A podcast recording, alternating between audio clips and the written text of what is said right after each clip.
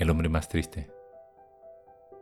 Me siento lluvioso, exiliado, en ninguna parte. Vacío, como si me hubieran ido quitando la felicidad cucharadas.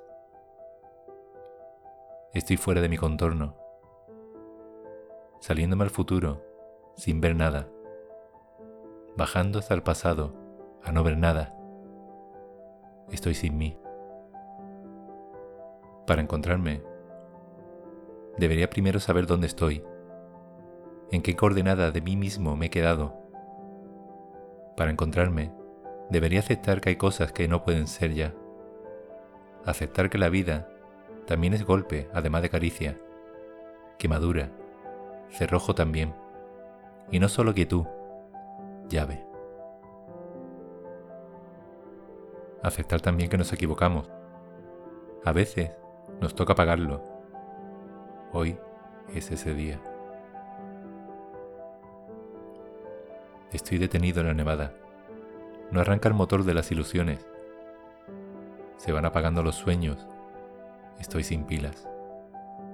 La incertidumbre me está echando a un lado.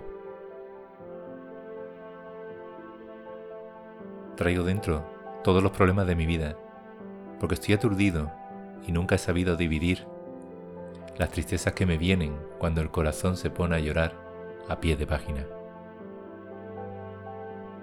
Estoy sin mí y nada puede ser más triste, ni siquiera este poema, que como aprecias, no trae alegría hasta tus manos.